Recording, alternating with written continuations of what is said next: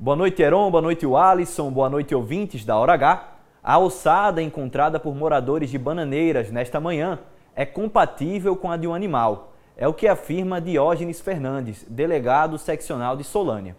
A suspeita inicial era de que os ossos poderiam ser da menina Ana Sofia, que desapareceu em julho deste ano. A Polícia Civil foi acionada para investigar o caso e a região foi isolada pelo Corpo de Bombeiros. O Major Fernando, do 3 Batalhão, informou que no local não foram encontradas outras partes do corpo. A Polícia Civil recolheu todo o material, que mesmo assim deve ser encaminhado para a perícia.